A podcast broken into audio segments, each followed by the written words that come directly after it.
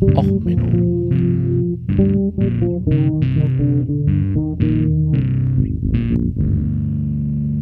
Der inkompetente Podcast über Dinge aus Militär, Technik und Computer, die so richtig in die Hose gingen.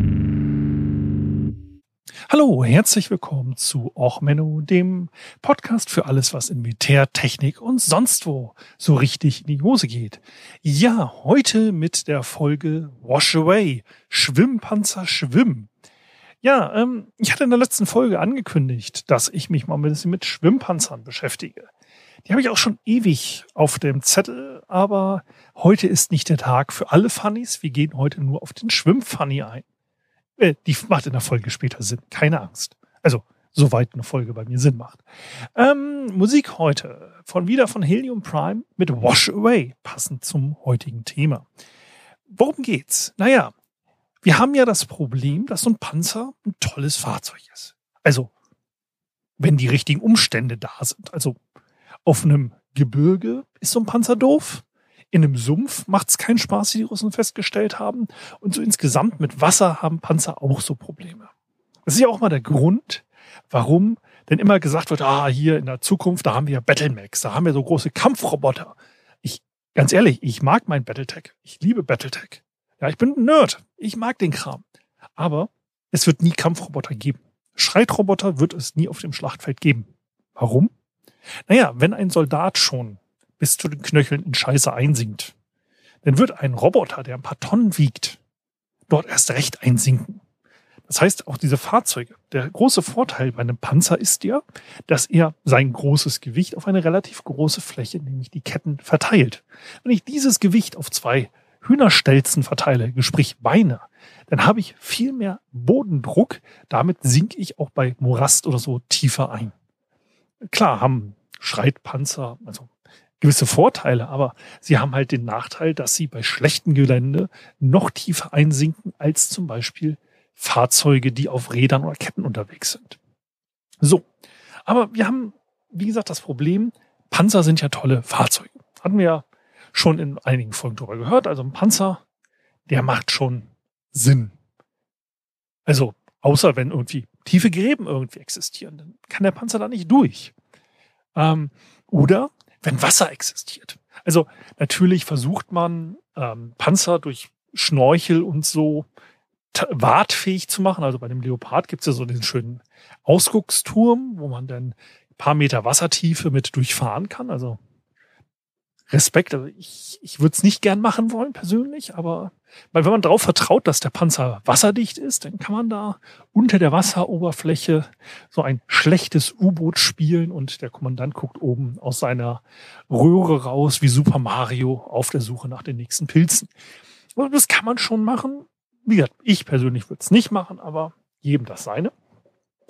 So, aber jetzt haben wir so das Problem, wir müssen mit so einem Panzer über einen Fluss rüber. Gut, ich kann jetzt, wie gesagt, meine Super Mario Röhre oben auf dem Panzer montieren, dann, dann kann ich damit durch Wasser fahren. Also, wenn der Flussgrund dafür auch geeignet ist. Man muss ja auch überlegen, jetzt, wenn ich so eine Röhre oben auf dem Panzer habe, dann darf auch die Böschung nicht zu steil sein. Weil sonst hat der Kommandant oben, der in seiner Super Mario Röhre sitzt, hat man so einen gewissen Katapulteffekt. Also wenn der, die Böschung zu steil ist, dann macht der oben den Abgang. Das ist auch nicht so gut.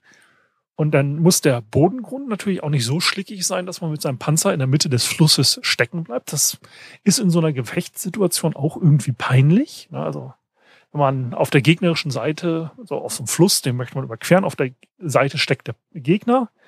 Wenn man in der Mitte stehen bleibt und erstmal nach dem ADAC rufen muss, das ist auch peinlich.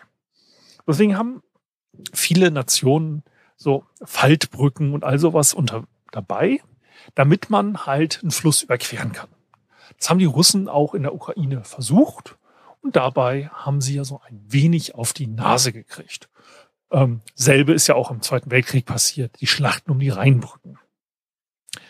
Das ist aber gar nicht so das hochinteressante Thema, sondern viel interessanter ist es, wenn die, der Wasserlauf ein bisschen größer wird. Also wenn er so groß wird, dass ich mit meinem normalen Panzer den nicht durchwarten kann, weil das Wasser ein bisschen tiefer als vier, fünf Meter ist, ich da auch mit meiner Klappbrücke nicht drüber kann, sondern ich mich irgendwie motorisiert über dieses Wasserhindernis bewegen muss.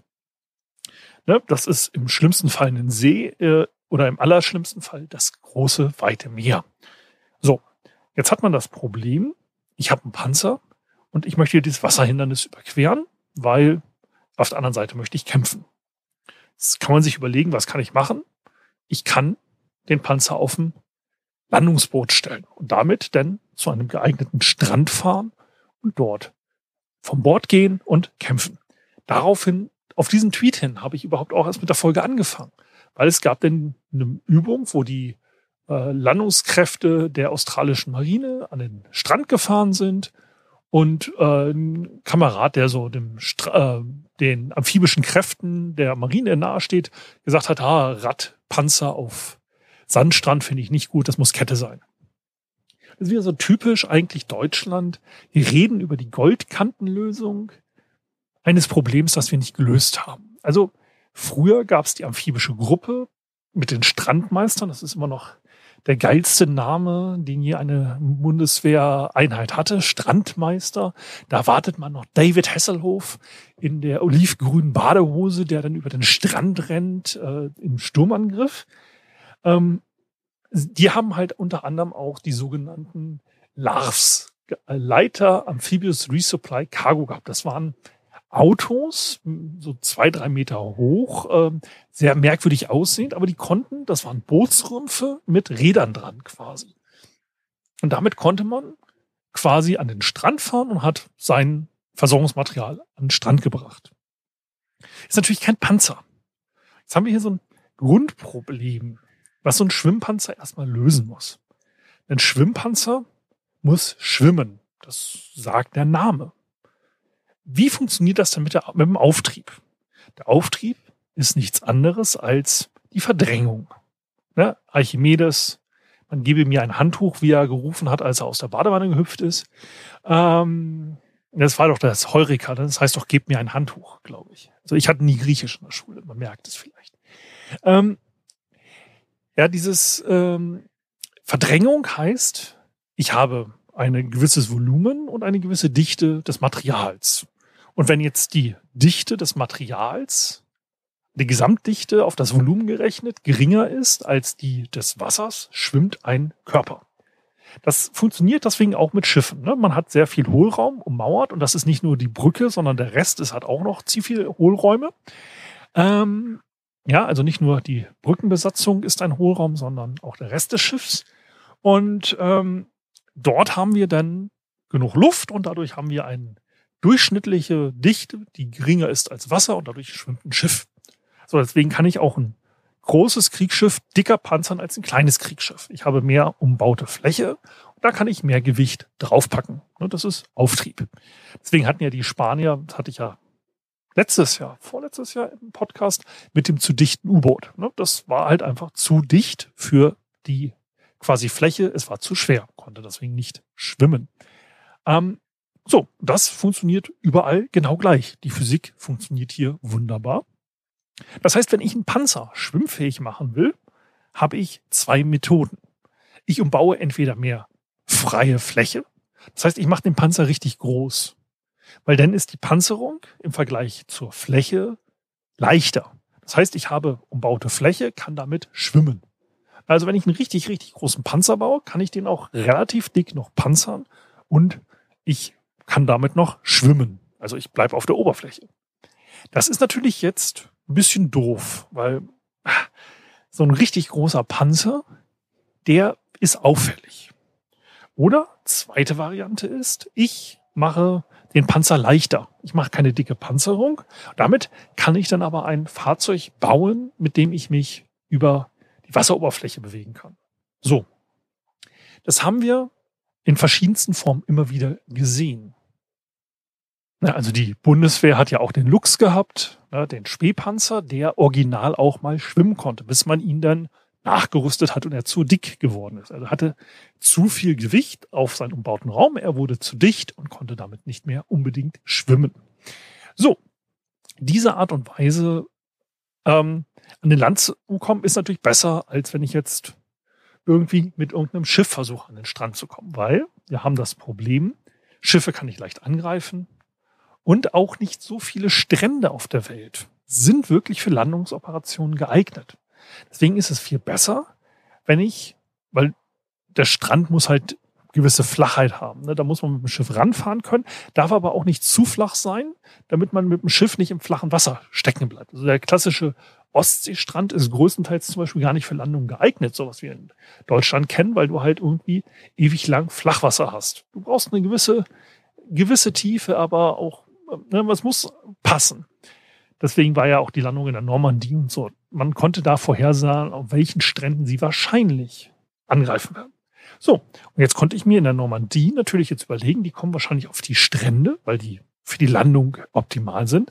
Dann kann ich ja ein paar Hindernisse da hinbauen, dass ich mit Schiffen möglichst schlecht ankomme und dass ich irgendwie weitere Probleme habe. Deswegen wurden die sogenannten Hobbarts Funnies entwickelt.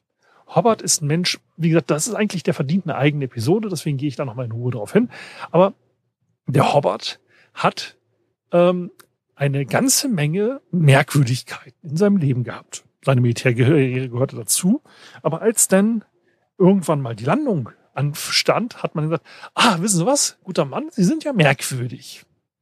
Können Sie uns nicht mal ein paar merkwürdige Fahrzeuge bauen? Und das hat er gemacht. Da hat er zum Beispiel einen Flammenwerferpanzer gebaut, weil, naja, man hat damit gerechnet, das sind Bunker am Strand, die möchte man ausräuchern, also brauchen wir dafür einen Flammenwerfer, natürlich. Und er hat dann ähm, einen Graben äh, Zuschütter gebaut, er hat Bulldozer gebaut, er hat alle möglichen Spezialfahrzeuge gebaut, die man nur für die Landung in der Normandie gebaut hat. Die man dann umgebaut hat, nur für diesen einen Einsatzzweck. Das ist auch sowas typisch Militär. Man plant jahrelang für irgendwelche Einsatzzwecke, stellt fest, im Krieg man braucht was anderes und improvisiert dann mal spontan und schweißt irgendwas aus vorhandenen Komponenten zusammen, was so halbwegs funktioniert und den Job tut. Also es hat gar nichts mit der IT-Welt zu tun, dass das da irgendwie mit Proof of Concepts mal schnell zusammengezimmert, das passiert da natürlich nicht. So. Und einer von diesen Howards, Howards Funnies ist der DD-Tank. Der DD-Tank, das ist nicht äh, irgendwie eine Größenbezeichnung oder sonst was, sondern es steht für Duplex Drive, weil er kann zu Land und zu Wasser sich bewegen. Wie hat man das hingekriegt? Ja, man hat einfach äh, den abgedichtet und hat zusätzlich Schwimmkörper quasi kreiert, die man durch faltbare ähm, Schirme ähm, ein etwas mehr Breite dem Panzer gegeben hat. Man hat also quasi so eine Art Auslegerpontons angeklettet, so dass man halt quasi eine Schürze hochgezogen hat. Dadurch vergrößert man natürlich das Auftriebsvolumen. Man also eine Art Faltkanu an dem Panzer befestigt. Und man kriegte dadurch ähm, quasi mehr Auftrieb und konnte mit diesem Panzer schwimmen und hat dann hinten ähm, quasi einen Wasserantrieb angebracht, also einen Antriebspropeller und konnte damit dann im Wasser sich bewegen. Wer schon mal ein Kanu gefahren hat, also ein offenes Kanu, ne, Kanadier im Deutschen, dem fällt eins auf. Kanufahren macht Spaß auf einem ruhigen See. Wildwasserkanu nicht so wirklich. Das war jetzt das Hauptproblem des DD-Tanks. Der ist wunderbar geeignet gewesen, wenn man damit einen Fluss überqueren wollte. Der relativ ruhig ist, keine starke Strömung, sodass das Wasser dann irgendwie in dieses Faltkanu reinschwappt.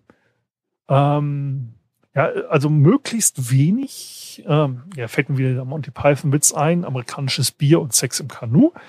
Ähm, ich verlinke euch das Video. Ähm, auf jeden Fall auf jeden Fall haben halt diese Panzer gut funktioniert bei der Erprobung.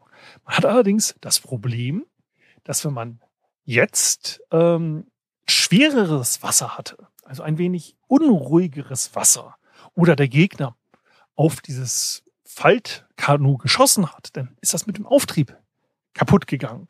Und dadurch sind man äh, in Probleme geraten. Und man hat sich jetzt überlegt, das ist genau die Technik. Das brauchen wir um damit einen Strand mit Wellen anzugreifen. Also das ist genau das Ding für die Landung in der Normandie. Also etwas, was mit Wellengang nicht klarkommt. Das ist die beste Idee. Das ist very British, das nehmen wir. Ähm, man hat also erstmal äh, Erprobung gemacht im Mai 42 Ähm, da ist der erste ähm, Prototyp auch versunken, weil man da nebenbei versucht hat, ihn mit Maschinengewehr zu befeuern. Und naja, stellt sich raus, wenn ich äh, aus Leinwand meinen Auftriebskörper generiere und Maschinengewehr, das funktioniert sich so nicht. Ähm, und man hat halt eigentlich eine alte Idee aufgegriffen. So eine Idee hatte man im Ersten Weltkrieg schon. So, dann hat man ähm, verschiedene Trainings gemacht und ähm, man hat jetzt ähm, dabei festgestellt, dass im Training hin und wieder Unfälle passierten. Also zurzeit weiß man von zehn versunkenen Panzern dieses Types vor der britischen Küste, die man besuchen kann. Es gibt auch einen, äh, der in einem See liegt, also wer sich für Tauchen interessiert. Es gibt versunkene Panzer äh, um Großbritannien rum. So. Und ähm, man hat halt festgestellt, naja, so bei den Erprobungen, es klappt nicht so gut. Ne? Also bei der ersten Übung, ähm, bei der Operation Smash 1944 sind sechs Panzer versunken und so weiter und so weiter. Hatte da immer wieder Ärger mit, aber man hat sich gedacht, genau das machen wir. Genau das brauchen wir.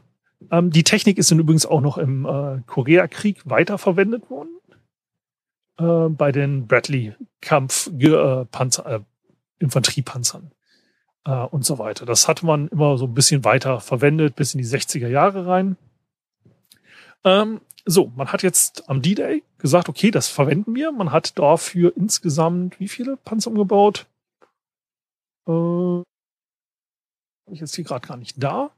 Aber man hat halt am ähm, Sword Beach welche eingesetzt. Ähm, bei Gold Beach hat man welche eingesetzt.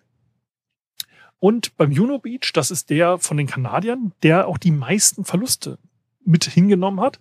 Da hat man die Panzer nicht möglichst nah am Strand ausgesetzt, damit sie möglichst wenig Zeit im Wasser verbringen. Man hat dort, um die Landungsboote zu schonen, gesagt, hey, wir setzen die ein bisschen weiter draußen aus, dann kann der Feind nicht auf unsere Boote schießen. So ein Boot aus Stahl ist natürlich ein bisschen stabiler als so ein Panzer mit ähm, ja, Stoffaufbau. So, beim Juno Beach hat man die dann halt knappe vier Kilometer vor dem Strand ausgesetzt.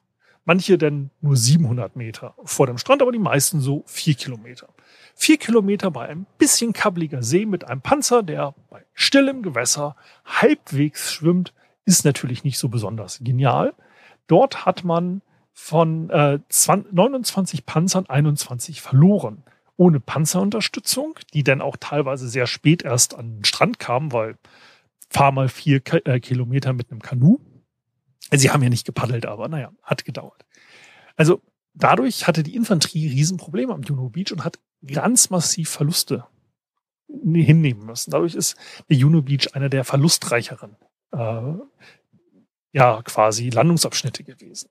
Insgesamt haben diese ähm, Panzer halbwegs funktioniert, aber wie gesagt, in so einem Kriegssinne funktioniert. Das heißt, ja, wenn ich das Ganze jetzt so im bequemen Stuhl in Deutschland betrachte, naja, wir haben jetzt einen Krieg, aber so als Militärtaktik, also ja, es muss 100 Prozent der Fälle funktionieren und es muss 100 Prozent der Fälle sicher sein. Das würde heutzutage keiner kaufen, so ein Rüstungssystem. Man hat beim Training schon eine Besatzung verloren, tödlich und einiges an Panzern und dann im Einsatzfall teilweise 80, 90 Prozent Verluste. Aber die 10 Prozent, die durchgekommen sind, die haben dann die Landung der Alliierten erlaubt. Und das hat denn bei vielen Militärstrategen gesagt, so, ha, ja, schwimmfähige Panzer, das ist sinnvoll. Da brauchen wir sowas. Ja, ähm, wir brauchen da unbedingt sowas. Ähm, und das übrigens Interessante ist auch, dass diese ähm, Panzer wunderbar funktioniert haben auf See, aber dann auch teilweise durch den weichen Sand, zum Beispiel am Omaha Beach, sofort äh, mehr oder weniger stecken geblieben sind in dem etwas merkwürdigen Sand und so weiter. Ähm, ja, die haben insgesamt massiv Probleme gehabt. Aber das ist eigentlich gar nicht das Hauptthema heute. Das Hauptthema sind die russischen Systeme, weil wir reden ja jetzt hier von Russland. Warum haben sie denn so Probleme mit der Pontonüberquerung und so? Die Russen haben eigentlich extra zwei Panzer entwickelt für genau solche Fälle, nämlich den äh, S2S25 Sprut SD also die auf Deutsch Krake, das ist ein umgebauter Luftlandepanzer. Der ist extra für die leichten Luftlandetruppen gebaut, um möglichst schnell abgeworfen zu werden, möglichst leicht zu sein und ähm, dabei auch schwimmfähig, weil man hat überlegt, diese Kommandotruppen, die Fallschirmjäger und so, die Idee ist, dass man dort möglichst schnell an Land geht und äh, oder irgendwo auftaucht, ein Ziel angreift und wieder verschwindet. Das ist auch in dieser ganzen geografischen Region, die man dort hat, mit den weiten Flüssen, Flusslandschaften, teilweise auch Finnland und so, machen solche schwimmfähigen, leichten Panzer sehr viel Sinn, weil man dann halt irgendwo spontan angreifen kann und wieder sich zurückziehen kann. Allerdings von der Krake sind nur noch 36 ähm, im Dienst. Aber der andere Panzer, den man sehr viel öfters gesehen hat, ist der PT-76. PT-76 ähm, ist 1900, wie viel, äh, wahrscheinlich 76, ja, in Dienst gestellt worden, so wie sie immer heißen. Äh, Geschichte. Ähm, der ist auf jeden Fall auch ein leichter Aufklärungspanzer.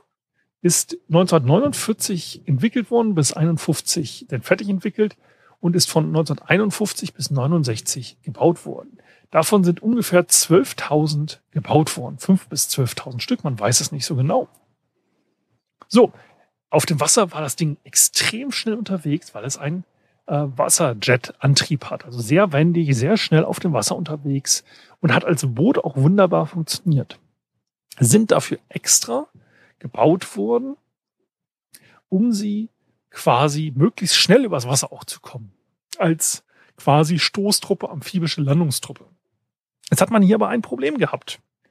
Man hat erstmal gesagt, wir wollen, ne, so äh, Europa, wir wollen über Flüsse und über Seen. Hat dafür den Panzer gebaut und hat danach gesagt, ah, die Marine, die Marine-Landungstruppen, die finden sowas auch total toll.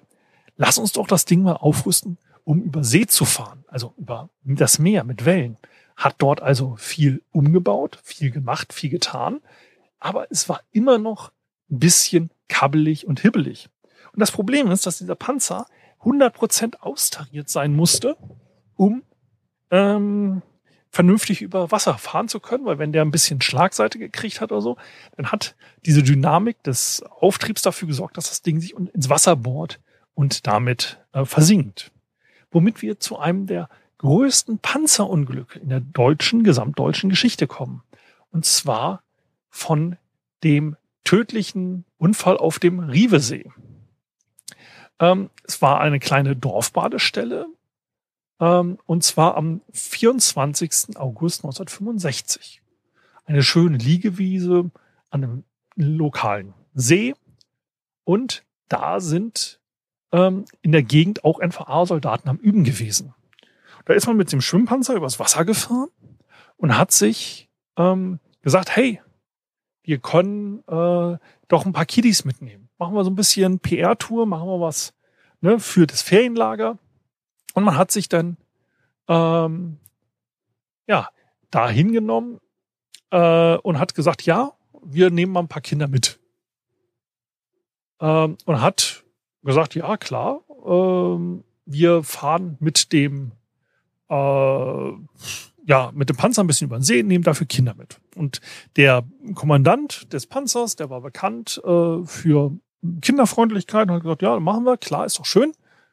Und ähm, man hat dann 21 Kinder auf diesem Panzer genommen, plus Betreuer, und ist damit äh, über den Rievensee gefahren.